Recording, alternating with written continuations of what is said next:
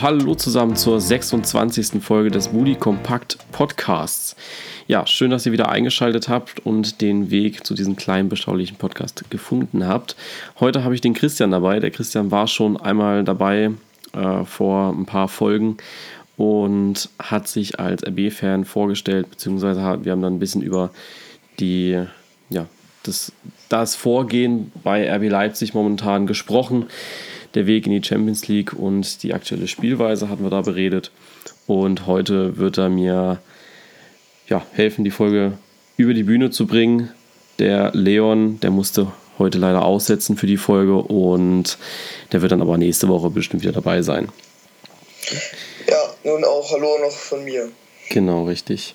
Ähm, ja, was sind die Themen für heute? Einmal gehen wir natürlich auf diesen 34. Spieltag ein, wo es den ein oder anderen Showdown noch geben wird. Dann werden wir uns nochmal mit dem Thema Tuchel beschäftigen, da ja da jetzt auch nochmal ein paar äh, ja, Erkenntnisse mehr da sind. Und wir sprechen auch nochmal über Taifun Korkut, da auch da die Kommunikation zwischen Vorstand bzw. den Verantwortlichen und den, ja, den Verantwortlichen untereinander nicht so ganz funktioniert hat. Und zu guter Letzt sprechen wir auch nochmal über die zweite Bundesliga mit den Chancen auf den Aufstieg und wer wahrscheinlich neben dem Karlsruher SC noch runter muss. Ja, und dann würde ich sagen, fangen wir an mit dem schönen, spannenden 34. Spieltag. Ähm, ich würde sagen, wir fangen mal an, gerade für die Zuschauer ist es Montag, damit ihr wisst, was so der Status quo ist. Also wir wissen auch schon, dass Alexander Nuri den Vertrag verlängert hat. Wir wissen über die Gerüchte beim SC Freiburg, dass da zwei Spieler den Verein wahrscheinlich verlassen werden.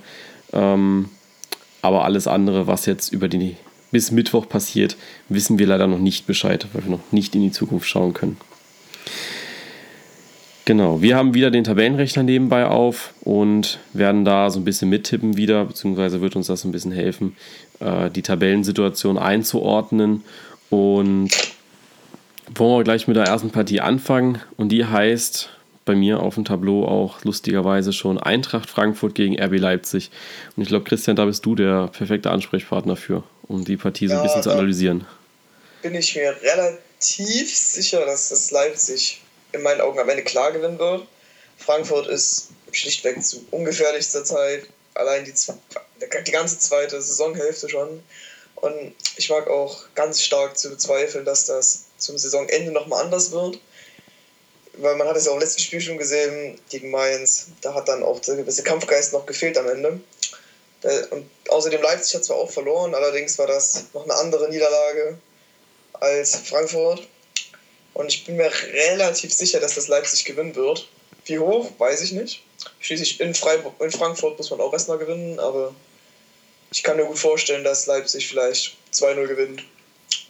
Ja, das ist ja eine Partie, wo es um nichts mehr geht. Also sowohl RB Leipzig, die haben jetzt den äh, Vizemeistertitel sicher und auch Frankfurt hat den elften Platz, ich sage jetzt mal, äh, sicher. Äh, da müsste es schon mit dem Teufel zugehen, dass man das nicht packt. Man kann höchstens nochmal nach oben, aber selbst da ist nur, ich sag mal, mit Gutwollen nochmal Rang 9 drin. Also da geht es auch nicht mehr äh, Richtung Europa bzw. gegen den Abstieg, was dann auch für äh, eine ruhige Partie, glaube ich, spricht. Ich schließe mich da dir an. Ich glaube auch, dass RB Leipzig das Spiel gewinnen wird. Ähm, auch über die Höhe möchte ich mich da nicht festlegen, aber ich glaube, dass das schon so ein äh, 2-0 sein wird für Leipzig. Äh, weil du es, wie du schon gesagt hast, Frankfurt, ja, nicht wirklich gut ist die Rückrunde. Ähm, für Frankfurt ist ja auch das Spiel vorm DFB-Pokalfinale. Ähm, mhm. Vielleicht auch gerade mal von dir. Ähm, vielleicht sprechen wir uns nochmal vorm Finale, aber was ist so deine Prognose? Wie wird denk, Frankfurt da abschneiden? Ähm, auch da denke ich, dass Dortmund das relativ klar gewinnen wird. Frankfurt steht zwar im Pokalfinale, allerdings war das, wie sie da hingekommen sind, jetzt jeweils nicht sonderlich ruhmvolle Spiele. Nur mal gerade so noch hinbekommen. Und ich kann mir nicht vorstellen, dass das nochmal im Finale gegen Dortmund klappt, weil sie hatten gerade zum Beispiel im Halbfinale mit München einen wesentlich stärkeren Gegner als Gladbach. Und dann dazu in München. Und da sind wir insgesamt zu viele Sachen, wo ich dann denke, das wird Dortmund schaffen und Frankfurt relativ klar besiegen, weil Frankfurt auch in der Offensive halt zu schwach ist. Gegen die Dortmunder wird das nicht reichen, denke ich. Ja, schließe mich da an. Ähm, dann auf dem, die nächste Partie ist dann die TSG Hoffenheim gegen den FC Augsburg. Eine Partie, wo es dann doch nochmal um viel geht. Die Hoffenheimer wollen noch den direkten Champions League Platz und der FC Augsburg möchte sich mit einem, ich sag mal, Sieg auch wirklich äh, fest ähm, den Klassenerhalt sichern. Bei einer Niederlage hätte man nochmal die entfernteste Chance auf den Relegationsplatz, aber dafür müsste es, also da muss es schon äh, mit dem Teufel zugehen nochmal. Äh, ich glaube, dass das die TSG gewinnen wird. Ich glaube auch, dass sie das hm, nicht deutlich gewinnen werden, aber so ein 2-0 ist auch drin da. Wobei auch der FC Augsburg natürlich stark gespielt hat gegen Borussia Dortmund. Ich meine, wenn du 1-1 spielst gegen Dortmund, ist das schon eine Sache. Aber ich glaube, dass, dass die TSG Hoffenheim gewinnen wird. Dem kann ich mich soweit noch anschließen. Dann haben wir Gladbach gegen Darmstadt. Das ist auch so eine Partie. Also für äh, Gladbach ist nochmal so der siebte Platz drin. Für Darmstadt bekanntlicherweise nichts. Also die werden sich, glaube ich, nur nochmal im Borussia Park von der ersten Bundesliga verabschieden wollen und das auch positiv. Und da die Darmstädter ja sogar verloren haben gegen auswärtsschwache Berliner, glaube ich, dass das auch Gladbach gewinnen wird. Da tippe ich anders. Das ist ja vorher entschieden denke ich mir, Darmstadt wird sich nochmal gebührend aus der ersten Bundesliga verabschieden.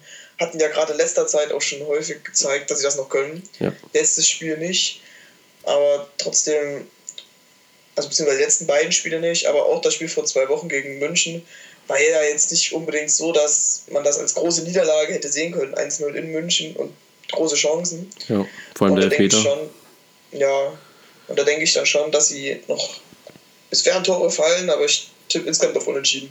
Mhm. Dann haben wir Hamburg gegen Wolfsburg und das ist ja der, der Kracher schlechthin. Also man mhm. kann ja wirklich jetzt nicht sagen, das Spiel ist nicht spannend, weil der, der das gewinnt, spielt auf jeden Fall nicht in der Relegation. Und ich glaube, dass wir da hoffentlich eine Schlacht sehen werden. Aber auf der anderen Seite kann man sich da auch nicht so sicher sein, weil ich meine, ich habe das schon bei Mainz gegen Hamburg vor äh, letzte Woche war das, glaube ich, letzte Woche erwartet, dass die da richtig reinhauen und dann wird das ein 0-0. Das war ja nicht so sehr unterhaltsam. Nee, das war leider nicht unterhaltsam, aber ich habe es mir eigentlich anders gewünscht. Ich habe gedacht, das wird so eine Partie wie Köln gegen Bremen, so alles oder nichts und wir, wir kassieren lieber zwei Stück und machen dafür drei. Aber da kam ja wirklich gar nichts und ich glaube, dass diese Partie läuft wieder darauf hinaus, entweder wird es ein Alles- oder Nichts-Spiel und beide werfen einfach alles in die Waagschale und der HSV zieht am Ende den kürzeren, weil ich glaube, dass die schlechter noch damit umgehen können. Oder der VfL Wolfsburg macht das von Anfang an klar und äh, schießt sich da raus. Ich bin ganz klar der Meinung, dass es Wolfsburg gewinnen wird. Einerseits, weil der HSV auch in letzter Zeit nicht sonderlich souverän aufgetreten ist. Sie haben in Zügen gezeigt, dass sie den Abstiegskampf auch angenommen haben, schon seit längerem aber es fehlt in meinen Augen noch dieser richtige Biss, das wirklich zu wollen. Die letzten beiden Spiele unentschieden, davor 4-0 gegen Augsburg. Und das sind für mich solche Sachen, wenn man richtig im Abstiegskampf drinsteht, sollte man, wie du vorhin schon bei Mainz gesagt hast, wirklich, wirklich dagegen kämpfen. Es ist halt ein Kampf. Und dann kann man nicht die langweiligste Partie gefühlt der Saison abliefern und gerade so auf eine 0-0 spielen. So nach dem Motto, ja, ein Punkt ist besser als keiner. Weil im, Abstiegs im Abstiegskampf finde ich eher, da sollte man dann auch mal gewisse Sachen riskieren und auch bereit sein, auf die drei Punkte zu gehen ja. und das anzunehmen. Und deswegen denke ich auch, dass diesen Kampf Wolfsburg gewinnen wird und deswegen Hamburg wieder in die Relegation muss. Also der HSV, gerade zur Ausgangslage, der HSV braucht ja einen Sieg. Ähm, sie haben beide 37 Punkte momentan, also äh, Wolfsburg hat 37 und Hamburg hat 35. Das heißt, man muss gewinnen, um da irgendwie noch mal reinzuhauen. Ähm, ja, also am Ende muss der HSV da alles geben. Würdest du den HSV auch in der Relegation wünschen? Also. Glück wünschen, oder? Nee, wünschen. Also wünschen im Sinne von so, äh, lieber sehen als den VfL Wolfsburg, weil ich glaube, also ja. für mich ähm, wäre es so ein persönlicher Reiz, auch mal den VfL Wolfsburg in der Relegation zu sehen, einfach um zu, äh, um zu schauen, was die für einen Auftreten haben, wenn es tatsächlich mal um zweite Liga geht. Weil wenn du überlegst, dass sie jetzt vor einem Jahr noch gegen Real Madrid gespielt haben, das auch die letzte Mannschaft ist, die abgesehen jetzt von Atletico Madrid, die jetzt auch ähm, Real geschlagen haben, ähm, Real Madrid eben geschlagen hat, ist das schon eine gewisse Umstellung für die Spieler. Ja, das ist natürlich richtig. Allerdings wünsche ich es den Wolfsburgern einfach nicht, weil gerade in der Auftritte in der Rückrunde fand ich wesentlich souveräner als das von Hamburg. Und hm. natürlich ist ein gewisser Reiz natürlich da, wie die sich auf, wie sie sich ja, stellen würden, diesen, Abs diesen Relegationskampf. Gerade weil halt viele auch schon Europa erfahren sind und auch mit Mario Gomez ein wirklicher Top-Stürmer bei ihnen spielt. Und gerade wenn das mit der Relegation nicht klappen würde, würden sie halt bestimmt auch fast alle, also viele top-karätige Spieler nicht mehr halten können. Aber dennoch denke ich wirklich, dass der HSV da reinkommt und in meinen Augen auch verdient. Und einfach, weil der HSV hat auch sehr viel Geld in die Karte investiert und alles. Und schafft es halt trotzdem immer nicht, einfach mal aus eigener Kraft gegen den Abstieg anzukommen und auch nach oben weiterzukommen als gerade zu Abstiegskampf. Und da spielt es halt für mich auch nicht wirklich eine große Rolle, ob man Wolfsburg da sehen würde. Unterhaltsam wäre es bestimmt. Einfach, weil ich es Hamburg, die haben es in meinen Augen nicht sonderlich groß verdient, direkt den Klassenerhalt zu schaffen. Gerade mit ihren unsouveränen Auftreten. Das ist in meinen Augen meist Zweitliganiveau. Ja, wobei eine Relegation auch sehr spannend wäre, weil wenn Wolfsburg gegen äh, Braunschweig antreten müsste, hätte das ja auch noch Derby-Charakter. Also das darf man vielleicht auch nicht äh, vergessen. Aber ähm, ich habe es mal so auf, äh, aufgeschrieben, dass Wolfsburg, ich sag mal, 1-0 gewinnt oder 2-0. Äh, hier geht es ja einfach nur darum, dass wir am Ende eine Tabelle haben, die, wo wir einigermaßen ablesen können, wer wo steht. Dann haben wir jetzt die Partie 1. FC Köln gegen Mainz 05. Für die Mainzer bleiben 1, also die bleiben erstklassig. Aller wahrscheinlich nach, also da müsste es schon, beziehungsweise nee, die bleiben in der ersten Bundesliga aufgrund eines besseren Torverhältnisses. Das kann der VfL Wolfsburg nicht mehr ähm, ja, aushebeln mit einem Sieg, beziehungsweise mit der Niederlage. Und ja, die Kölner, die wollen noch nach Europa. Die haben aber mit zwei Punkten Abstand auf Freiburg und Berlin die schlechteste Ausgangslage. Drei Punkte sogar auf Berlin. Berlin hat 49. Stimmt, drei Punkte sogar. Und ja, klar, Bremen hat noch eine schlechtere Ausgangslage, aber ich glaube, dass man die Bremer jetzt auch nicht mehr mitzählen sollte. Und am Ende ist es ein Dreikampf um die Europa League-Plätze. Bei dem Spiel sehe ich ganz klar Köln vorne. Für Mainz geht es direkt um nichts mehr. Der Klassenerhalt ist geschafft. Ja. Und daher bin ich auch, daher denke ich auch eher, dass das Köln schaffen wird, einfach weil sie dort nochmal einen größeren Grund haben zu kämpfen. Mainz kann das nochmal als Saisonabschluss sehen, aber sie haben halt jetzt nicht nochmal einen großen Grund, nochmal alles auf ein Pferd zu setzen und unbedingt die Klassenhalt zu schaffen. Und das ist halt bei Köln nochmal ein anderer Ansporn, richtig. Mit einem Sieg, dann wären sie schon mal wieder in einer guten Ausgangslage, weil die anderen müssen natürlich auch erstmal verlieren. Genau. Und von der Tordifferenz haben, führen sie halt her. Und das, deswegen denke ich halt, dass sie das schaffen werden, einfach weil sie nochmal einen besonderen Ansporn haben. Also man muss auch dazu sagen, ähm, Köln wäre mit einem Sieg relativ sicher drin, sage ich jetzt mal. Schließlich spielt der SC Freiburg gegen den FC Bayern am letzten Spieltag in der Allianz Arena. Und wenn wir ehrlich sind, ich glaube nicht, dass die Freiburg da den Partycrasher machen und äh, die Bayern nochmal aus der Allianz Arena hauen, beziehungsweise schlechte Laune verbreiten auf den Rängen. Deswegen, ich glaube, dass die Kölner dann doch diese, dieses Fünkchen bessere, ähm, die bessere Hilfe kriegen von den anderen Plätzen. Ja, da denke ich halt auch nochmal, dass sie durch diesen besonderen, durch diesen Fakt, dass die anderen halt wesentlich stärkere Gegner nochmal bekommen, ja. Nochmal einen besonderen Grund haben, nochmal zu kämpfen, weil wenn sie gewinnen, dann sind sie halt quasi durch. Genau. Selbst in Freiburg, Freiburg musste wirklich gewinnen, um noch an Köln danach quasi wieder vorbeizuziehen, wenn Köln gewinnen würde. Und das mag ich schon zu bezweifeln. Da interessiert mich jetzt die Höhe bei Köln. Schließlich, ich sag mal, Anthony Modest spielt ja auch noch so ein bisschen mit um die Torschützenkrone. Ähm, ich glaube, Lewandowski, ich weiß es gar nicht, das mache ich mir jetzt gerade einmal kurz auf. Lewandowski äh, hat 30 Tore, aber Aubameyang 29 und Modest 25. Ah, gut, 25, so, ja, gut. Ich glaube, Modest ist, ja, Modest ist raus. raus aus dem Rennen. Ja.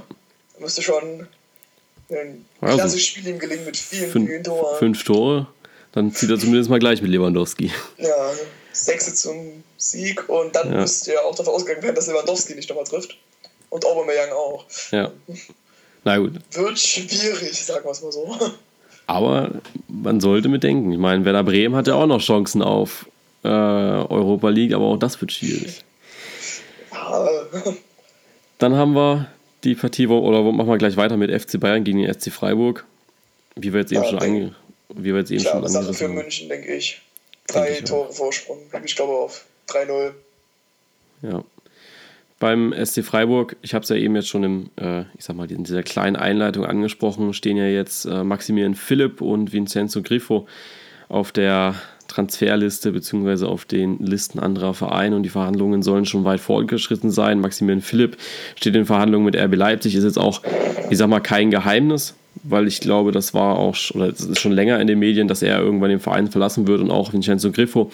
Da war jetzt nur die Frage, geht er nach Hoffenheim, geht er zu Gladbach? Wo zieht es ihn hin? Und jetzt soll es anscheinend Borussia Mönchengladbach gewesen sein. Ähm, vielleicht gerade du als äh, Leipzig-Fan, Maximilian Philipp, eine Verstärkung oder eher nochmal eine zusätzliche Last auf der Bank? Da, na, ist schwierig. Also bei dem derzeitigen Situation, also quasi nur Bundesliga, kann ich mir vorstellen, dass es eher Bank sein würde, weil an Paulsen und Werner ist, wenn sie nicht verletzt sind, Zeit einfach kein Vorbeikommen. Ja. Die spielen halt einfach zu befreit miteinander. Mit, noch mit Forsberg und Cater, dann ist es da echt schwierig, einen von denen auf die Bank zu verdrängen. Allerdings durch die Dreifachbelastung im nächsten Jahr kann ich mir da eher vorstellen, dass er da auch durchaus Chancen hat. Eben weil halt viel mehr rotiert werden muss. Das Standard-Trio oder Quartett, je nachdem, wie man alles dazu zählt, kann halt nicht die ganze Zeit spielen. Und das ist sich dann wahrscheinlich auch ein Maximilian Philipp bewusst, dass er auch bei der derzeitigen Situation vielleicht keine große Einsatzzeiten hätte. Allerdings durch die steigende Belastung nächste Saison denke ich schon, dass er eine Verstärkung ist. Allerdings wird wahrscheinlich dann auch Selke geben, weil sonst ist einfach zu viel Sturm, hm. wenn auch noch Amiri im Gespräch ist. Und dann kann ich mir gut vorstellen, dass es sonst zu viel werden würde. Aber an sich denke ich schon, dass es eine Verstärkung für die nächste Saison. Ja.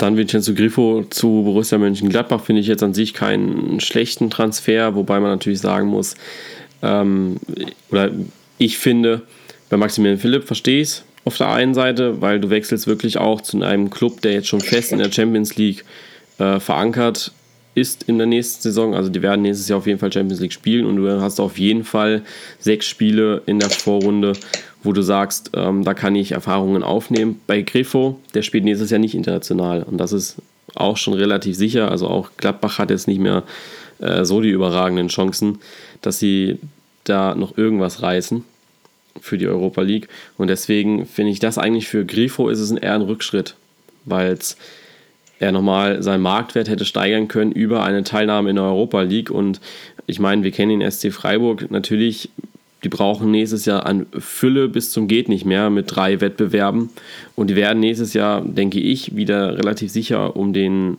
Abstiegskampf spielen und nicht um Europa. Aber an sich denke ich, hätte Griffo oder wäre Griffo gut beraten, eher zu bleiben. Ja, bei Griffo habe ich absolut nicht verfolgt. Das habe ich auch vor und erst, als wir uns kurz unterhalten haben, überhaupt mitbekommen. Deswegen mhm. kann ich ja leider nicht sonderlich mitsprechen. Okay. Gut, dann gehen wir weiter zum FC Ingolstadt in den Audi Sportpark, wo die Schanzer die Königsblauen aus Gelsenkirchen empfangen werden. Ja, auch für Schalke äh, durch das Unentschieden gegen äh, Hamburg im letzten Spiel heißt es für die auch kein internationales Geschäft in der nächsten Saison, also nur eine Doppelbelastung. Da ist natürlich auch die Frage, wer bleibt alles. Jetzt gegen Ingolstadt es ist auch so ein Spiel, wo es um nichts mehr geht. Weder Ingolstadt noch der äh, noch Schalke 04 können ihre Ziele erreichen. Also Ingolstadt ist jetzt schon sicher abgestiegen und Schalke hat keine Chancen mehr auf die Europa League. An sich, ich glaube, die Schanzer werden sich da nochmal gut zeigen und ein Unentschieden rausholen. Ich tippe da auch auf Unentschieden, weil es halt besonders um nichts mehr geht. Allerdings denke ich trotzdem, dass auch dort mindestens zwei Tore fallen werden also quasi Minimum 1-1. Mhm. Ich denke schon, dass sie sich noch, ja, jetzt nicht mit der Nullnummer verabschieden wollen, aber ich denke nicht, dass es da einen klaren Gewinner geben wird und damit wird das Spiel dann auch unentschieden ausgehen. Dann haben wir Hertha BSC Berlin gegen Bayern 04 Leverkusen. Auch das, Leverkusen hat sich gerettet und die Berliner, die brauchen eben nochmal drei Punkte, um ja, um an der Europa League teilzunehmen. Wobei ich das jetzt schon mal so sagen kann, ähm, durch die Konstellation, die wir jetzt schon getippt haben, wäre Hertha trotzdem in der Europa League drin als Sechsplatzierter.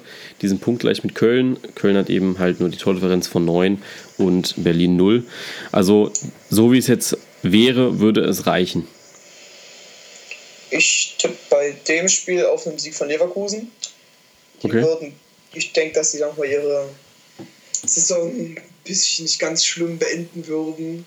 Und das wird ihnen sicherlich nochmal Kraft geben für die nächste Saison. Selbst, selbst wenn es für die Hertha um wesentlich mehr geht als für Leverkusen.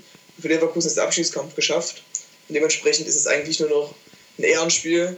Aber dennoch denke ich, dass der Leverkusen vom Platz gehen wird. Und Hertha mit jetzt auf dem Schluss nochmal ein bisschen die Puste ausgehen wird, auch wenn es gegen Darmstadt wieder besser ging. Aber das ist ja jetzt auch nicht zu vergleichen mit Leverkusen. Ja. Okay nehme ich mal so hin. Also ich glaube, dass die Hertha das Spiel gewinnen wird, alleine weil sie schon daheim spielen.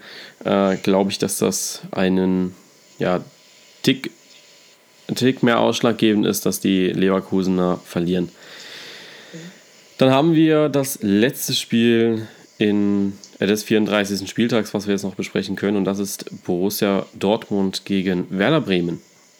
Und da auch die Ausgangslage, ähm, Dortmund muss gewinnen um auf jeden Fall den Champions League Platz zu haben, beziehungsweise sie haben es selbst in der Hand. Gewinnen sie, wären sie in der Champions League sicher. Verlieren sie, müssten sie auf Schützenhilfe von Augsburg hoffen. Und die Bremer, wie schon gesagt, die Chancen auf Rang äh, 7 sind noch da mit einem Sieg, aber auch das muss man eben erstmal gewinnen. Da denke ich an der Stelle auch, dass ähm, Dortmund unentschieden spielen wird mit Bremen.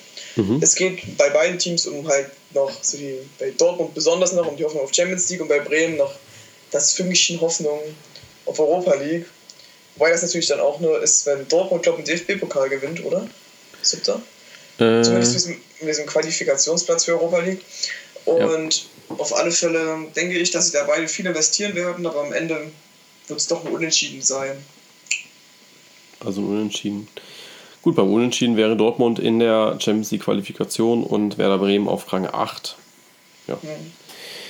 Dann haben wir jetzt den kompletten Spieltag einmal getippt und ich äh, würde jetzt einmal kurz die Tabelle vorlesen. Also Bayern München wird oder ist klar Meister, RB Leipzig ist auch klar Vizemeister. Die TSG Hoffenheim wird nach unserem Tipps den dritten Platz erreichen und somit den direkten Champions League Platz belegen. Borussia Dortmund muss in die Qualifikation. Der erste FC Köln und Hertha BSC Berlin würden mit 49 Punkten in die Europa League einziehen, also direkt in die Gruppenphase. Und der SC Freiburg auf Rang 7 wäre in der Qualifikationsrunde. Dann kommt lange nichts, beziehungsweise dieses äh, große Mittelfeld, was sich jetzt dann doch gebildet hat zum Ende hin der Saison. Der Hamburger Sportverein wäre in der Relegation und der FC Ingolstadt und Darmstadt 98, die sind ja bereits schon abgestiegen und ja, müssen sich für zumindest ein Jahr in die zweite Liga verabschieden. An sich dein kurzes Fazit zur Saison, zur Saison also klar, für Leipzig natürlich eine überragende äh, Spielzeit, aber so jetzt Ingolstadt, Darmstadt, waren das so für dich auch die Kandidaten am Anfang der Saison für die äh, Abstiegsplätze? Also ich konnte es mir schon vorstellen, weil beide waren letzte Saison eher unteres Mittelfeld, jetzt nicht wirklich direkt abstiegsbedroht. Sie waren, haben schon wesentlich eher haben schon wesentlich eher auch geschafft, den Abstieg abzuwenden. Allerdings hatte ich sie schon mit als Kandidaten gesehen, mhm. neben Augsburg. Und Darmstadt-Ingolstadt hat sie jetzt auch getroffen. Ähm, anders als bei Stuttgart und Hannover letzte Saison denke ich nicht, dass sie direkt den Wiederaufstieg schaffen, beziehungsweise mitzuspielen. Dafür sind sie mir ein bisschen zu schwach besetzt. Wobei das natürlich kein Vorwurf ist, aber ich meine, bei Stuttgart und Hannover sind nochmal ganz andere Kaliber. Ja. Es wird spielen und deswegen rechne ich ihnen nicht so große Chancen zum Wiederaufstieg an. Vielleicht in ein paar Jahren, wenn sie erstmal festgespielt haben. Aber ich habe sie schon mit als Abstiegskandidaten gesehen. Okay. Also war bei mir genauso. Ähm, Darmstadt sowieso. Also ich habe äh, auch am Anfang der Saison, glaube ich, gesagt gehabt, dass auf jeden Fall ähm, absteigen werden. Äh, ich glaube, ich hatte auch sogar 18. getippt.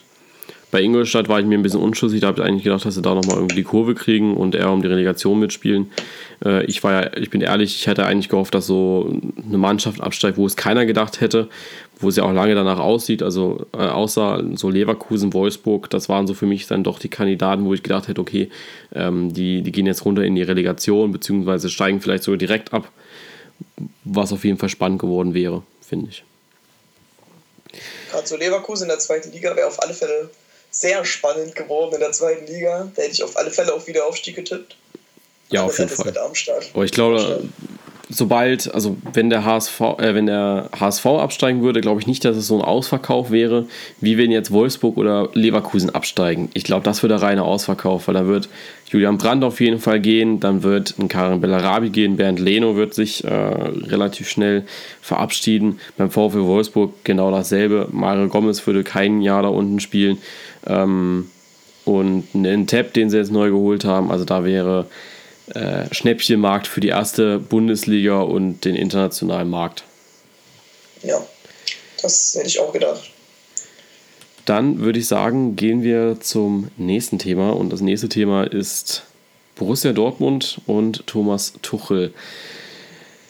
Ja, äh, kurz zur Ausgangslage, also dass die Lage zwischen Thomas Tuchel und dem Vorstand, beziehungsweise ja, Aki Watzke und Michael Zorg und den anderen Verantwortlichen angespannt ist. Ich glaube, das ist kein Geheimnis und das wusste man auch am Anfang dieser Saison, dass es das wird. Äh, angefangen hat alles mit diesem Dreiergespann Hummels, Gündogan und Vegetarian, das Watzke gesagt hatte, die bleiben auf jeden Fall.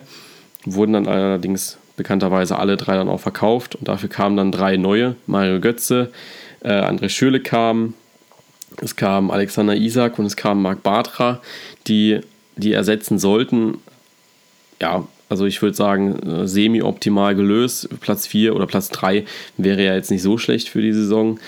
Und ausschlaggebend für diesen Disput, wie es immer in den Medien genannt wird, ist jetzt auch dieses Champions League Achtelfinale, war Achtelfinale, nee, Viertelfinale war es, gegen den AS Monaco, wo es einen Anschlag gab und an dem Abend hat die UEFA beraten, ob man das Spiel am nächsten Tag wiederholen sollte. Und Joachim Watzke hatte dann auch gesagt, ja, wir wiederholen das, auch am, äh, auch am nächsten Tag. Und Tuchel hat es dann erfahren, eben über die UEFA, war dann nicht so wirklich begeistert, hat dann oft über die Menschlichkeit appelliert, hat auch menschlich Punkte gesammelt, die er über zwei Jahre bei Dortmund auch so ein bisschen liegen gelassen hat. Ja, und dann hat es jetzt ähm, Joachim Watzke öffentlich gemacht, dass es einen Disput gibt zwischen äh, Trainer und eben der Leitung des Vereins. Und das direkt vor dem Spiel gegen die TSG Hoffenheim, also einem sehr wichtigen Spiel für Dortmund. Ja, äh, Christian, wie hast du es denn mitbekommen oder hast du es denn soweit verfolgt gehabt, diese Thematik mit Thomas Tuchel? Also also jetzt, man kann das ja noch, es hat ja viele, viele Probleme, unabhängig noch von dem Anschlag gegeben, allgemein ja. mit Tuchel. Und ich finde, wenn das schon komplett nicht stimmt, zwischen wenn der Trainer keinen Respekt, also die Spieler keinen Respekt vom Trainer haben, der Trainer nicht wirklich von der Vereinsführung akzeptiert wird und teilweise auch sehr emotionslos und anteilslos rumsitzt, dann finde ich, ist das kein richtiger Trainer, beziehungsweise er ist an dem, bei dem Verein fehl am Platz das heißt natürlich nicht, dass er keinen Profiverein trainieren sollte, aber ich denke nicht unbedingt, dass es beim, bei BVB sein sollte. Denn wenn man sich die ganzen Zustände teilweise dort anguckt, was in den Medien war und alles, und das bleibt natürlich dann auch oft bei den Spielern hängen und dann läuft es halt auch auf dem Platz nicht, das ist ja völlig klar. Ja. Und dann sind halt auch fragwürdige Taktikaufstellungen und ganz viel Zeug und so. Und das sind dann auch viele Kleinigkeiten, die sich dann irgendwann häufen. Und dann ist es halt klar, dass der BVB eben nicht Vizemeister wird, wie anfänglich geplant oder auch um die Meisterschaft mitspielen konnten. Das hatten, konnten sie ja die ganze Saison eigentlich nicht. Sie waren ja nie wirklicher Meisterschaftskonkurrent für die Bayern. Ja. Da gab es ja eigentlich nur Leipzig, aber die waren ja dann auch schon weit weg. Dann, ja, dann hier in der zweiten Saisonhälfte waren sie da eigentlich auch schon raus aus diesem Rennen. Und wenn der, also wenn der Trainer es nicht schafft, wirklich zu den Spielern durchzudringen, dann finde ich, ist beim Trainer halt in dem Punkt hat er versagt. Und sowas geht dann halt als Profitrainer nicht. Und da kann man dann halt auch sagen, es lag am Bockmannschlag und an ganz vielen unterschiedlichen Sachen. Aber es gab ja auch schon vorher immer diese Probleme, wo es dann auch mal schon so, ja, diese Kritik am Trainer gab. Und dann, wenn dann auch die Vereinsführung noch nicht hinter ihm steht und so etwas vor, einem großen Spiel noch sagt, dann stärkt das natürlich weder dem Spieler noch den Trainern wirklich den Rücken, wenn sowieso von vornherein davon ausgegangen wird, dass sie halt nicht groß viel, also nicht viel Vertrauen in den Trainer haben. Und ich finde gerade so als Spieler ist es schon wichtig, dass man einen Trainer hat, der zur Mannschaft steht und eben auch Ansprechpartner ist und nicht einfach nur jemand, der einem sagt, wie es gemacht werden soll, aber dann halt nicht wirklich mal auf den Tisch haut, wenn es halt nicht klappt. Und ich finde, dafür ist halt ein Tuchel auch wichtig, als meinen Trainer, dass halt auch mal gesagt wird, wenn es nicht läuft. Und das, finde ich, war diese Saison halt überhaupt nicht so. Hm. Sondern er hat halt vieles einfach so hingenommen. Und deswegen denke ich auch, dass sie sich trennen und auch trennen sollten. Hm. Ja, also bei äh, Thomas Tuchel, also dieses, dieses Ange äh, Verhältnis angespannt ist, das war ja nie wirklich ein Geheimnis, dass da auch Sachen passiert sind hinter seinem Rücken und auch gegen ihn, äh, ist ja auch bekannt. Also gerade, ich glaube auch, dass das Verhältnis zur Mannschaft sehr angespannt ist und dass es da wirklich jetzt auch diese klaren Gruppierungen gibt, die pro Tuchel sind und die aber auch kontra Tuchel sind. Ich meine, wenn man jetzt immer wieder auch liest, dass äh, anonyme äh, Statements von Spielern veröffentlicht werden, die dann sagen, dass wenn der Trainer dich lobt, dann kannst du schon mal einplanen, dass du die nächsten paar Wochen nicht auf der Bank, also nicht im Kader stehen wirst. Ich glaube, das äh, zeigt doch einfach nochmal, dass Thomas Tuchel einfach nicht zu Dortmund passt und dieses Thema echte Liebe, was sich der BVB ja wirklich auch auf die Brust schreibt und auf den Trikots steht und ein ganzes äh, Label hat bei Dortmund im Fanshop, verkörpert er auch einfach nicht. Also er ist, der erstmal ist er ein totaler, dieses kontale, äh, kon, so Versprecher, ähm, dieses totale Gegenstück von Jürgen Klopp. Also wahrscheinlich auch richtig, dass man so einen holt und dass man nicht wieder, ich sag mal, eine schlechte Klopp-Attrappe holt. Aber am Ende braucht Borussia Dortmund so einen wie Jürgen Klopp, der dann auch einfach emotional ist. Und das war Thomas Tuchel jetzt in den zwei Jahren nicht. Der, sportlich hat er überragende Arbeit geleistet. Also wenn du überlegst, diese erste Saison unter Tuchel, da haben die 78 Punkte geholt und das ist eigentlich in normalen Verhältnissen eine Meistersaison. Mit 78 Punkten bist du normalerweise Meister. Der FC Bayern wird dieses Jahr mit 82 Punkten Meister. Natürlich ist es dann natürlich äh, bitter für Dortmund, dass du so eine Mannschaft wie den FC Bayern München in der Liga hast, die dann einfach mal äh, ja, alles gewinnen. Aber am Ende hat Thomas Tuchel super Arbeit geleistet. Und was mir jetzt immer auffällt bei Instagram, ähm, wenn ich über, was über Tuchel poste, beziehungsweise dann irgendwas kommt, dann gehen alle immer nur auf dieses Sportliche aus, also diesen sportlichen Erfolg, den er hat. Die erste Saison super, diese Saison äh, eigentlich auch gut, weil Champions League erreicht und DFB-Pokalfinale erreicht und gut auch in der Champions League abgeschnitten. Wenn sie jetzt gegen Monaco nicht den Anschlag gehabt hätten, wäre man wahrscheinlich auch im Halbfinale gestanden. Ähm, wie siehst du das? Zählt für dich auch nur das Sportliche oder, also ich kann es jetzt aus deiner Aussage von eben auch so ein bisschen rausziehen, natürlich, ähm, dass auch das Menschliche zählt, aber am Ende ähm, ist es schon Fehler, dass man es nur am Sportlichen festmacht? Also an sich geht es natürlich um Sport Sport, um die Leistung, die ein Trainer bzw. auch die Mannschaft mit erbringt. Und es war ja jetzt, wie du schon gesagt hast, es war jetzt nicht wirklich, dass es schlechter und alles. Es blieben halt hinter ihren Erwartungen, auch am Anfang der Saison, die ich auf die Flagge geschrieben haben. Wir wollen uns direkt für die Champions League qualifizieren. Das können sie natürlich noch schaffen. Aber dafür muss halt auch erstmal noch Sieg her. Und es war sicherlich auch nicht jetzt hier ähm, am letzten Spieltag gegen Leipzig und Hoffenheim, beziehungsweise jetzt nur noch Hoffenheim, und die direkte Champions League-Qualifikation zu spielen.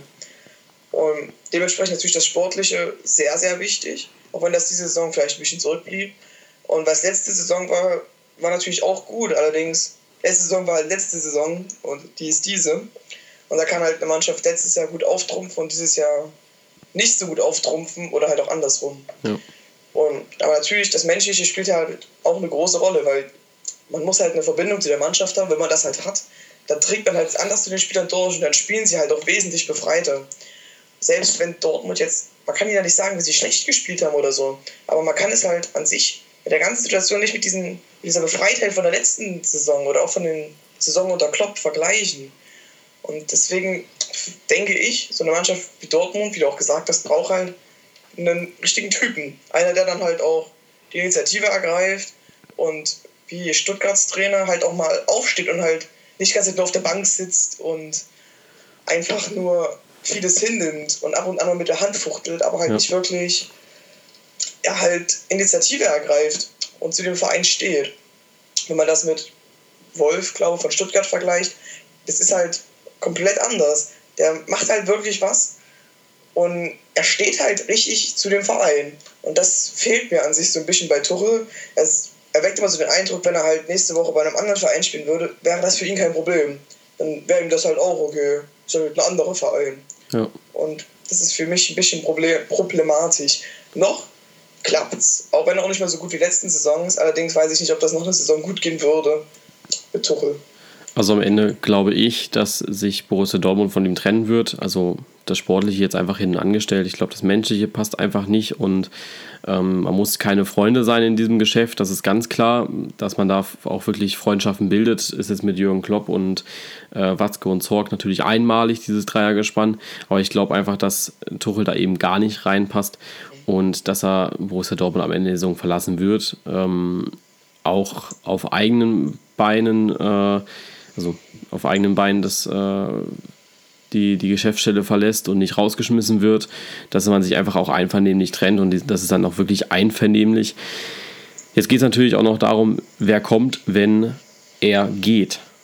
Und da sind ja so ein paar Personalien drin, wo ich denke, okay, weil Dortmund das auch schafft. Also jetzt äh, Lucien Favre, Favre ist dabei, der ist momentan, ich glaube, Dritter in seiner Liga mit Nizza. Ja, mit Nizza.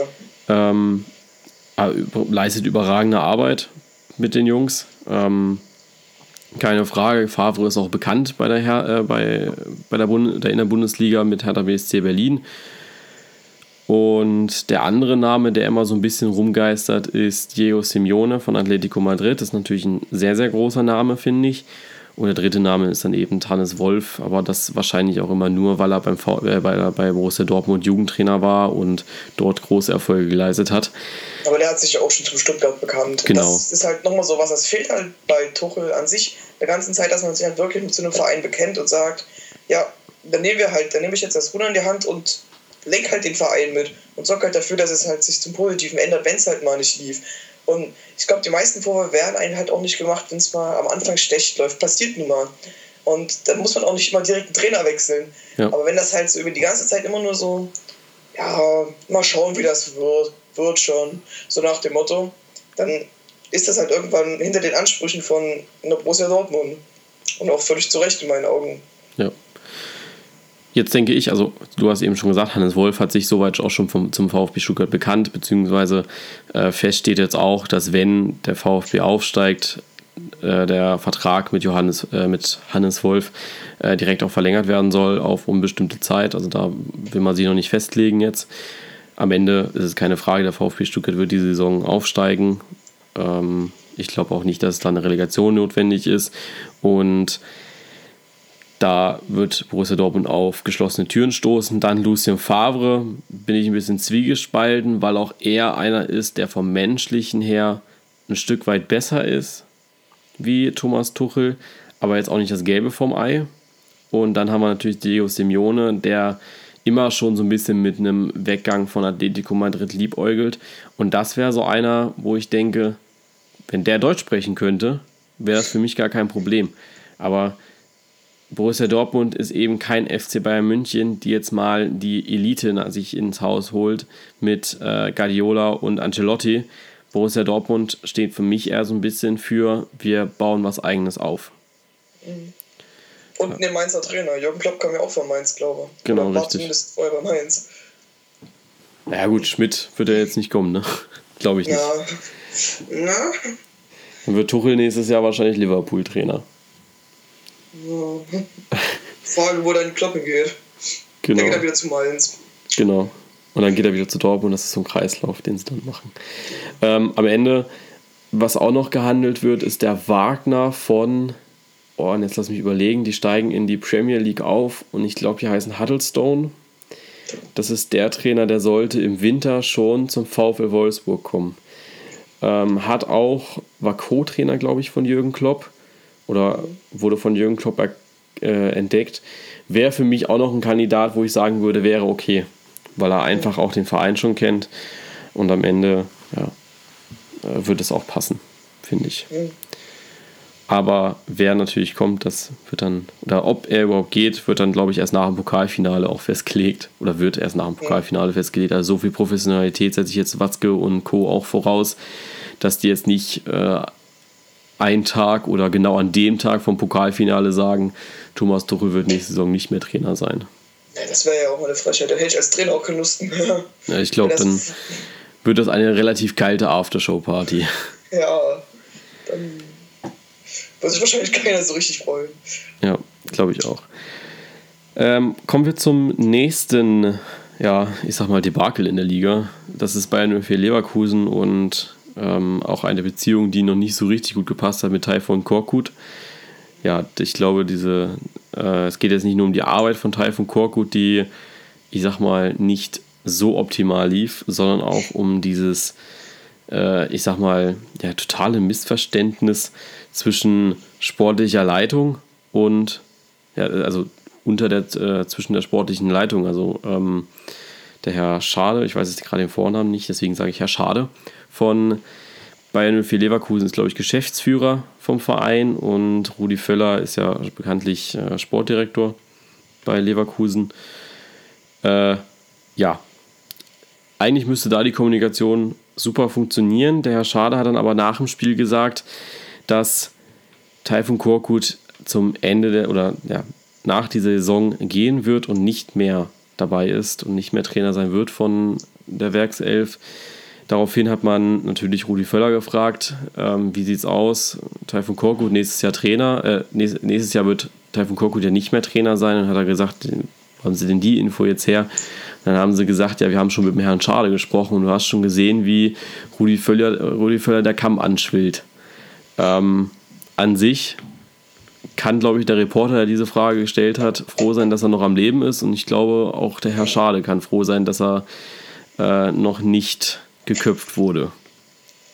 Ja, also insgesamt das Thema von Korkut finde ich auch, das sollen sie ebenfalls, bin ich auch froh, dass sie es beenden, weil es war jetzt, äh, seitdem er kam, kein sonderlicher sportlicher Aufstieg zu verzeichnen. Ja. Ich glaube, acht Punkte unter ihm, acht Punkte seit zehn Spielen, ist natürlich deutlich unter einem Anspruch von Bayer 04 Leverkusen. Und es gab ja jetzt auch zum Ende hin nicht wirklich große Veränderungen, als dass man noch, also wären sie jetzt am Ende, hätten sie frei aufgespielt, hätten jetzt noch mal viermal gewonnen, dann wäre das sicherlich komplett anders gewesen. Dann wären immerhin die Zeichen für nächstes Jahr ein bisschen besser gewesen. Ja. Eins, die komplette Zeit unter ihm nicht lief. Und es gab am Ende halt auch keinen Lichtblick. Kann ich mir auch schlicht vorstellen, dass das nächste Saison noch besser sein sollte. Und dementsprechend verstehe ich den Schritt auch. Und kann das auch komplett nachvollziehen. Ja, also Leon und ich hatten ja das schon letzte Woche so ein bisschen besprochen gehabt. Wir werden es dann nach der Saison auch nochmal, glaube ich, ausführlicher besprechen. Am Ende habe ich nicht verstanden, warum Taifun Korkut jetzt der Feuerwehrmann gewesen ist und warum Rudi Völler ihn holt. Also er ist einfach, er ist ja tatsächlich statistisch gesehen, ich glaube, der schlechteste Bundesliga-Trainer, den es in jüngster Zeit gab, weil also selbst Darmstadt hat am Ende in diesen letzten Spielen mehr gewonnen als Taifun Korkut. Also hättest du da dann Thorsten Frings an die Seitenlinie gestellt, hätte der wahrscheinlich mit Leverkusen noch die Europa League erreicht. Und so hat man sich jetzt am letzten Spieltag nochmal äh, knapp gerettet und ist nicht in die Relegation oder muss nicht um die Relegation spielen. Mhm. Und also. das sind halt auch wieder solche Sachen, wenn man dann halt um den sportlichen Abstieg kämpft, muss man nicht unbedingt einen Trainer holen, der jetzt nicht sonderlich für großen europäischen Erfolg steht, sondern dann sollte man vielleicht auch jemanden, nur gerade als Leverkusen hat man ja auch, jetzt ist man ja nicht unbedingt Darmstadt, die halt nur die totalen Neulinge, was nicht unbedingt schlecht ist als Trainer, holen müssen, sondern man kann halt auch mal jemanden nehmen, der vielleicht schon mehr als ja, mehr erreicht hat. Hm. Und dementsprechend verstehe ich nicht, warum man einen Korkut nimmt, weil an Auswahl hätte es sicherlich nicht gemangelt auf, an Trainern für eben Leverkusen. Ja. Und das hat sich mir auch nicht so ganz erschlossen. Oder man hätte, also Leverkusen hat das ja schon mal gemacht, dass man äh, einen Sascha Lewandowski holt aus der eigenen Jugend. Ich glaube, das war sogar äh, zweite Mannschaft oder sowas war das. Haben sie ihn hochgeholt und haben gesagt, okay, du machst das jetzt. Er hat das dann bis, Ende, bis zum Ende der Saison super gemacht, hat, ich glaube, Europa League-Teilnahme gesichert für Leverkusen und ist dann daraufhin noch anderthalb Jahre Trainer geblieben. Am Ende war das eine super Lösung für Leverkusen dass es diesen Plan B dieses Jahr nicht gab, verstehe ich eigentlich nicht, weil es die Anzeichen für Leverkusen, dass das dieses Jahr nicht reicht für die Champions League und auch nicht reicht für die Europa League, die waren ja relativ früh da und dass man Korkut dann eben auch äh, so spät holt und ich glaube, dass man Roger Schmidt hätte behalten müssen noch die letzten paar Spiele.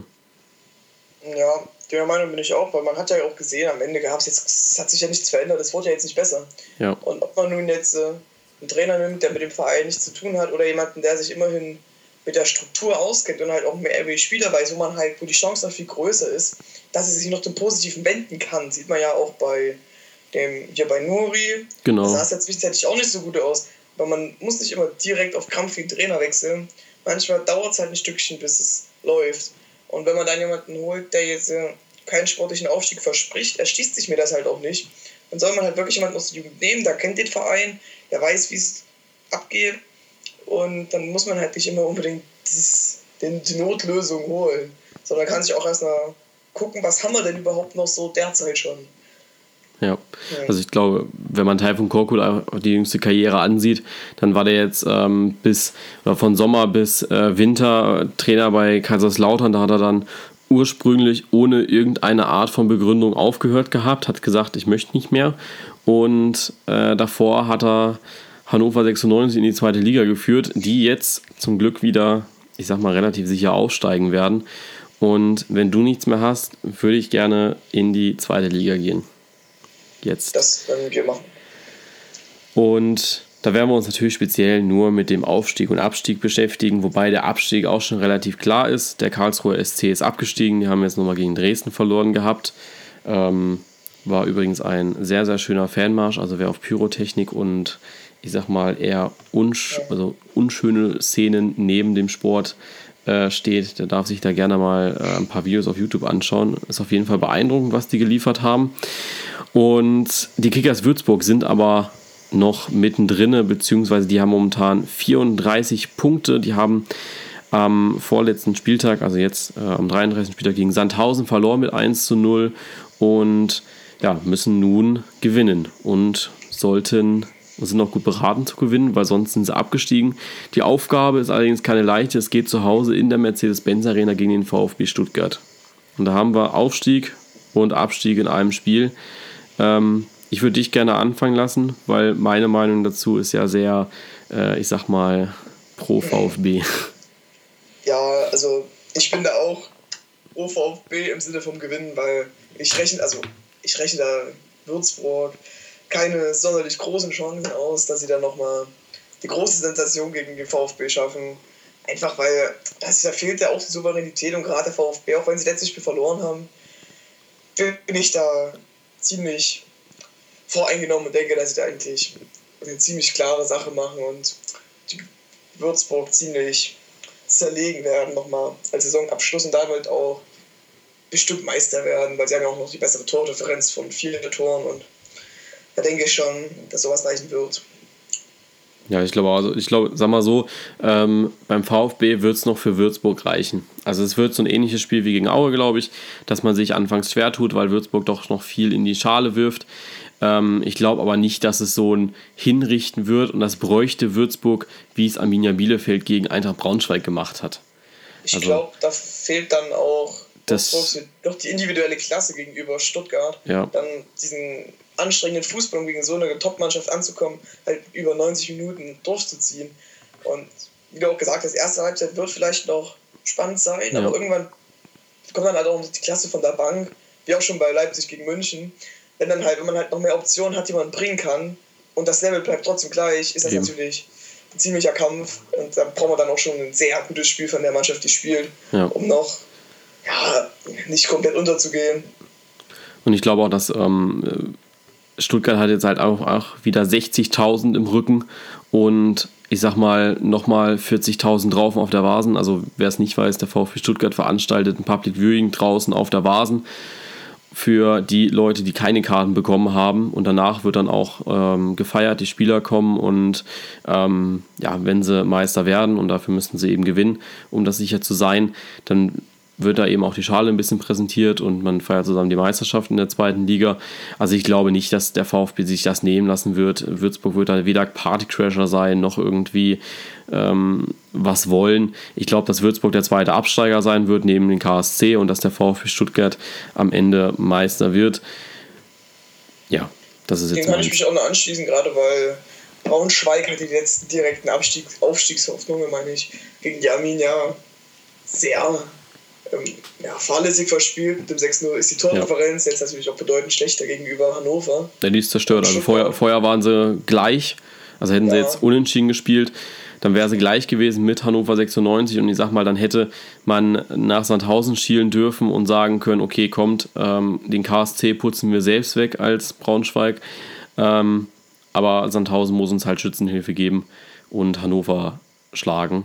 Also da war halt, wäre halt quasi noch ein Fünkchen realistische Hoffnung gewesen. Allerdings ist das jetzt schon sehr unwahrscheinlich, ja. dass Hannover verliert und Berlin mit sieben Toren Vorsprung gewinnt.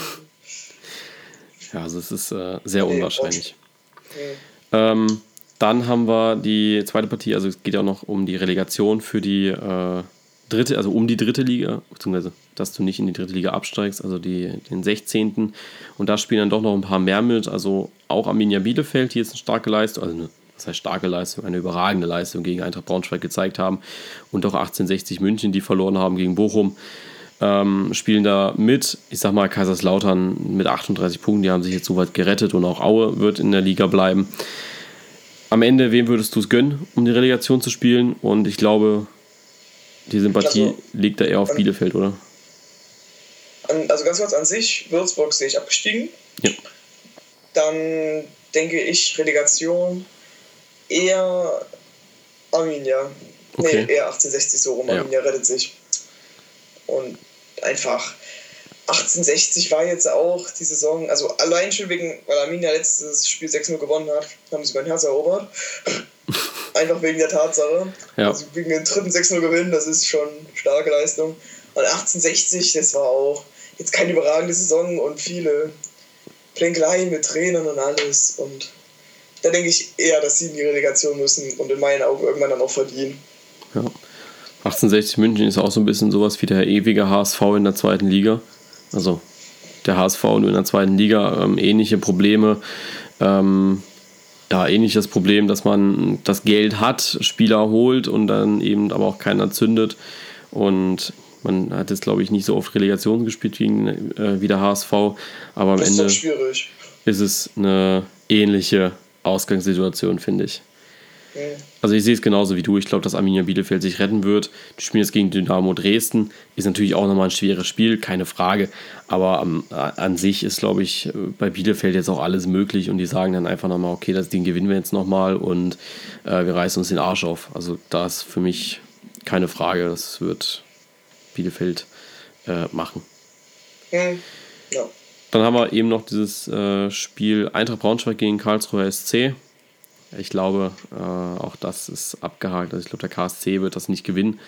Der KSC wird äh, das sang- und klanglos nochmal verlieren. Die werden sich nochmal ordentlich verabschieden aus der dritten Liga, äh, aus der zweiten Liga und werden dann nächstes Jahr nach Lotte und Co. fahren. Für KSC tut es mir noch leid, dass die das letzte Spiel ohne das ist doch komplett ohne Fans, oder? Also zumindest. Ähm, 2500 Gästefans waren dabei und ansonsten durften 3500 Dauerkartenbesitzer für Sitzplätze ähm, dabei sein und VIP-Gäste. Also am Ende summa summarum so. 6000 Fans dabei.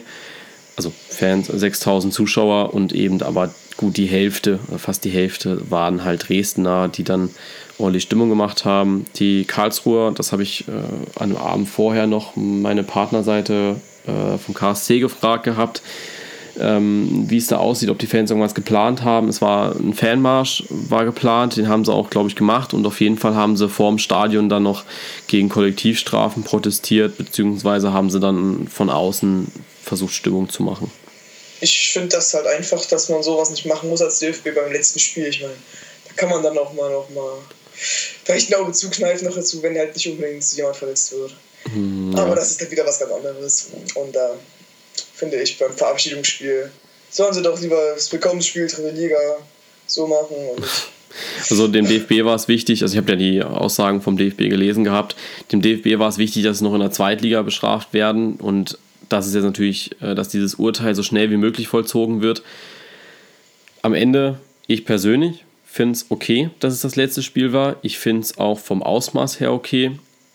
Ja, und klar. am Ende also, ähm, ich maß da jetzt auch nicht so das Ausmaß der Strafe an und die Tatsache, aber mir tut es in erster Linie nicht für die Fans leid. Wobei es selber zuzuschreiben haben. Genau, also ich finde. Das ist halt so der große Punkt. Wenn man halt gegen Kollektivstrafen ist, dann müssen sich halt die, die das sagen, auch zusammenreißen ja. und die anderen dazu mal animieren, dass halt nicht unbedingt noch so viel Scheiße machen müssen und dann auch nicht immer noch provozieren sollen. Dann, wenn das, wir wissen, der DFB macht das halt gerne und dann kann man das halt auch, wenn man sich ins Stadion stellt und noch mehr Pyrotechnik zündet, dann ja. bringt das halt nicht sonderlich viel, sondern schadet am Ende den Verein und den Fans. Und ich werde mir dann halt irgendwann auch mal als Verursacher quasi von solchen Kollektivstrafen irgendwann mal an den Kopf fassen und denken, hm, ich schade damit ja auch den anderen Leuten, den anderen Fans, die einfach nur das Spiel angucken wollen und das halt nicht dürfen, weil ich das Verlangen habe, irgendwie gegen irgendwelche Richtlinien zu verstoßen. Ja. Also ich bin ganz ehrlich, ähm, ich wäre vielleicht sogar hingegangen, nochmal gegen Dresden, also einfach weil ich es äh, schön fand, gegen Dresden da zu sein. Ähm, also weil ich die Dresdner Fans eigentlich ganz cool finde. Jetzt gerade, weil wir eben gesprochen haben von 6000, ähm, die rein durften, das Stadion war noch nicht mal ausverkauft. Also selbst diese 6000 haben sie nicht vorher bekommen. Ähm, am Ende waren es 5972. Ähm, wo du dann auch wieder überlegen musst, äh, wenn du noch nicht mehr die 6000 voll kriegst. Äh, ja. Also gut. Das ist aber ein anderes Thema, da können wir auf jeden mhm. Fall nochmal Stunden diskutieren, wenn wir in der Sommerpause sind. Da haben wir viel das Zeit. DFB, da gibt es ja unglaublich viel zu sagen von genau. tausend verschiedenen Leuten. Ähm, also einigen wir uns bei Braunschweig, KSC auf den Sieg von Braunschweig. Ich glaube, das ist relativ mhm. sicher. Und dann haben wir noch die letzte Partie, wo es dann eben um den Aufstieg geht. Und das ist Sandhausen gegen, gegen Hannover 96. Hannover hat ein überragendes Spiel gespielt gegen den VfB Stuttgart. Also da hatte der VfB, muss ich ehrlich sagen, gar keine Chance.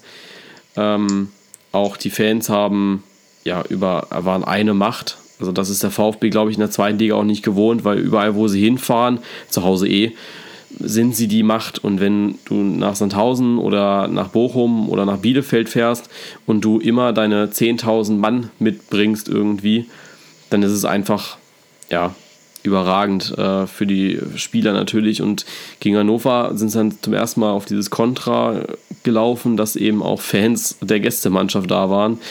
Und ich habe es gesehen, ich habe äh, ich auch keine Konferenz oder so angehabt und bei jedem Tor von Arminia Bielefeld ist dieses Stadion abgegangen und wie nichts. Also die haben sechsmal gejubelt und äh, klar siebenmal, weil auch das eigene Tor gefallen ist, aber die haben jedes Tor von Bielefeld so bejubelt, als ob es ein Tor der eigenen Mannschaft gewesen ist. Also das ist ein unglaubliches Feeling gewesen und ich glaube, als Gastspieler sehr einschüchternd. Und ich glaube, dass Hannover 96 mit dieser selben Macht auch nach Sandhausen fährt und Sandhausen äh, schlägt. Ja, denke ich auch. Sandhausen wird nochmal relativ klar weggefegt. Jetzt nicht so wie äh, hier Braunschweig, aber schon nicht auf 3-0. 3-0, ja. Also ich habe jetzt gerade einmal äh, tabellarisch mitgemacht. Hannover 96, wenn der VfB nur 1-0 gewinnen würde gegen Würzburg, bräuchte Hannover 96 schon ein 6-0, um auch Meister zu werden. Also ich glaube, sobald der VfB Stuttgart in Führung ist, ist auch diese Meisterschaft entschieden. Ähm, wie ist das eigentlich bei dir? Also mir ist aufgefallen, wo ich Hannover gegen Stuttgart gesehen habe, der Kommentator ist immer nur auf dieses, äh, es reicht beiden Mannschaften ein, ein Punkt, um aufzusteigen und vielleicht sollte man sich jetzt darauf fixieren und das würde ja reichen.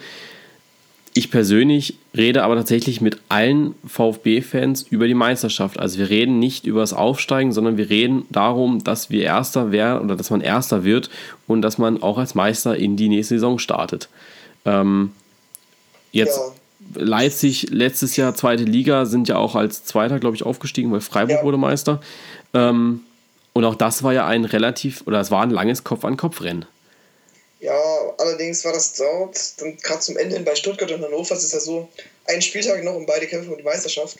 Ja. Bei Leipzig und Freiburg war das dann am Ende anders. Okay. Da ging es dann eher schon darum, dass man Platz 2 absichert. Mhm. Bei Nürnberg kam da noch mal ran, weil gerade Da hatte dann Leipzig drei sieglose Spiele, angefangen mit Sandhausen zu Hause und dann kamen nochmal zwei, zwei, also ein Unterschied in Niederlage, glaube Und dann war dann Freiburg auch in eine Entfernung gerückt, wo man keine Chance mehr hatte, also keine realistische. Hätte es schon mit dem Teufel zugehen müssen aus Sicht der Freiburger.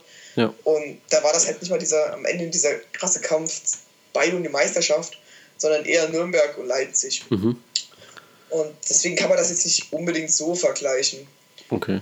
Bei jetzt zur Zeit bei Stuttgart und, mit Hannover ist es natürlich so, man hat es halt fast geschafft jeweils und man will sich das dann halt nicht noch so kurz vor Schluss, kurz vor dem großen Erfolg, gerade sich der Stuttgarter, noch nehmen ja. lassen, dass man das halt jetzt wirklich nicht schafft. Da hat man dann halt nochmal diesen besonderen Ansporn.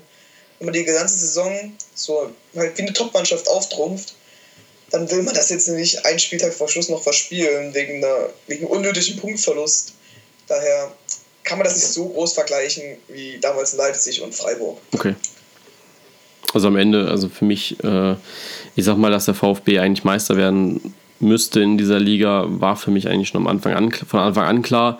Wobei man sich natürlich auch als VfB-Fan fragt, wie lange hält diese Konstanz mit Siegen und äh, dieses ganze Gerechne fängt natürlich auch an irgendwie.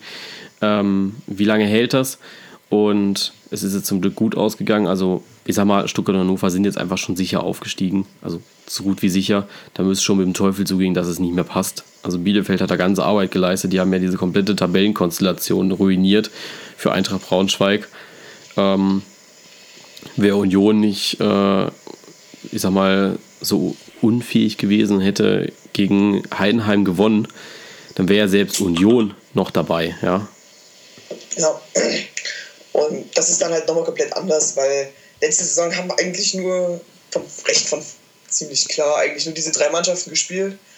Später dann eigentlich nur noch Freiburg war recht sicher und schon klar aufgestiegen. Ja. Also man hat sich nicht mehr wirklich geglaubt, dass sie das nochmal aus der Hand geben. Und da war es halt nicht so, dass vier Mannschaften auf einem relativ ähnlichen Niveau jetzt in den letzten zwei Spieltagen auch nicht mehr so, aber vorher noch auf eine lange Zeit auf einem recht ähnlichen Niveau um die Meisterschaft gespielt haben.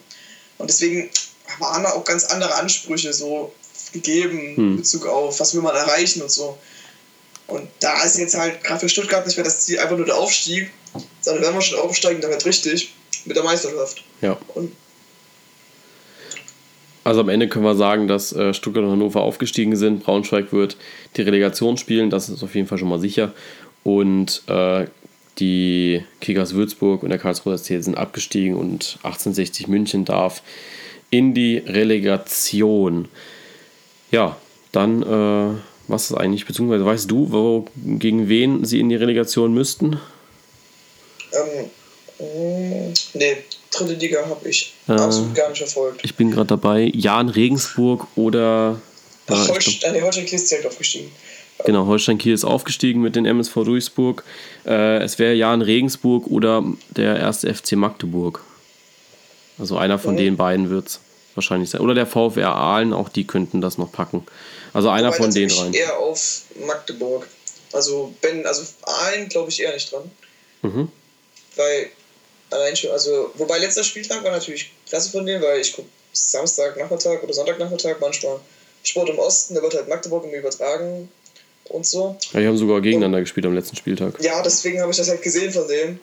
Und das war schon nicht kein schlechtes Spiel von denen. Auf alle Fälle haben wir auch einen Rückstand gedreht noch. Ja. Aber dennoch sehe ich eher die Magdeburger und die Regensburger vorne, besonders natürlich Regensburg. Ja, die haben äh, zwei Punkte Vorsprung auf Magdeburg. Also Regensburg müsste am letzten Spieltag verlieren, äh, damit sie äh, das packen. Und ich schaue gerade einmal, Regensburg spielt gegen Münster und Münster ist Achter. Also ich kann jetzt dritte Liga leider gar nicht bewerten, weil ich äh, so gut wie nie dritte Liga schaue. Deswegen, also ich glaube, äh, am Ende wird der Bessere schon hochkommen. Gut, dann sind wir mit unseren Themen eigentlich relativ fix durchgekommen. Also leider ist die Stunde jetzt schon wieder über eine Stunde geworden. Ähm, aber am Ende muss man einfach sagen, man muss sich auch die Zeit nehmen, äh, um über die Themen zu sprechen. Wir hätten auch diese Themen deutlich länger besprechen können, finde ich. Ähm, am Ende sage ich noch einmal herzlichen Dank an dich, Christian, dass du kurzfristig eingesprungen bist. Und wir hören uns dann nächste Woche wieder und dann gibt es auch schon ein Jahr Bully Kompakt. Am Freitag ist dann ein großes Jubiläum und zum, das Jubiläumsgeschenk habt ihr mir schon gestern gemacht, weil wir da die 1000 Marke geknackt haben. Äh, ich persönlich hätte eigentlich nicht gedacht, dass wir das schaffen, aber äh, man wird immer eines Besseren belehrt und da kann ich wirklich nur sagen, vielen Dank dafür.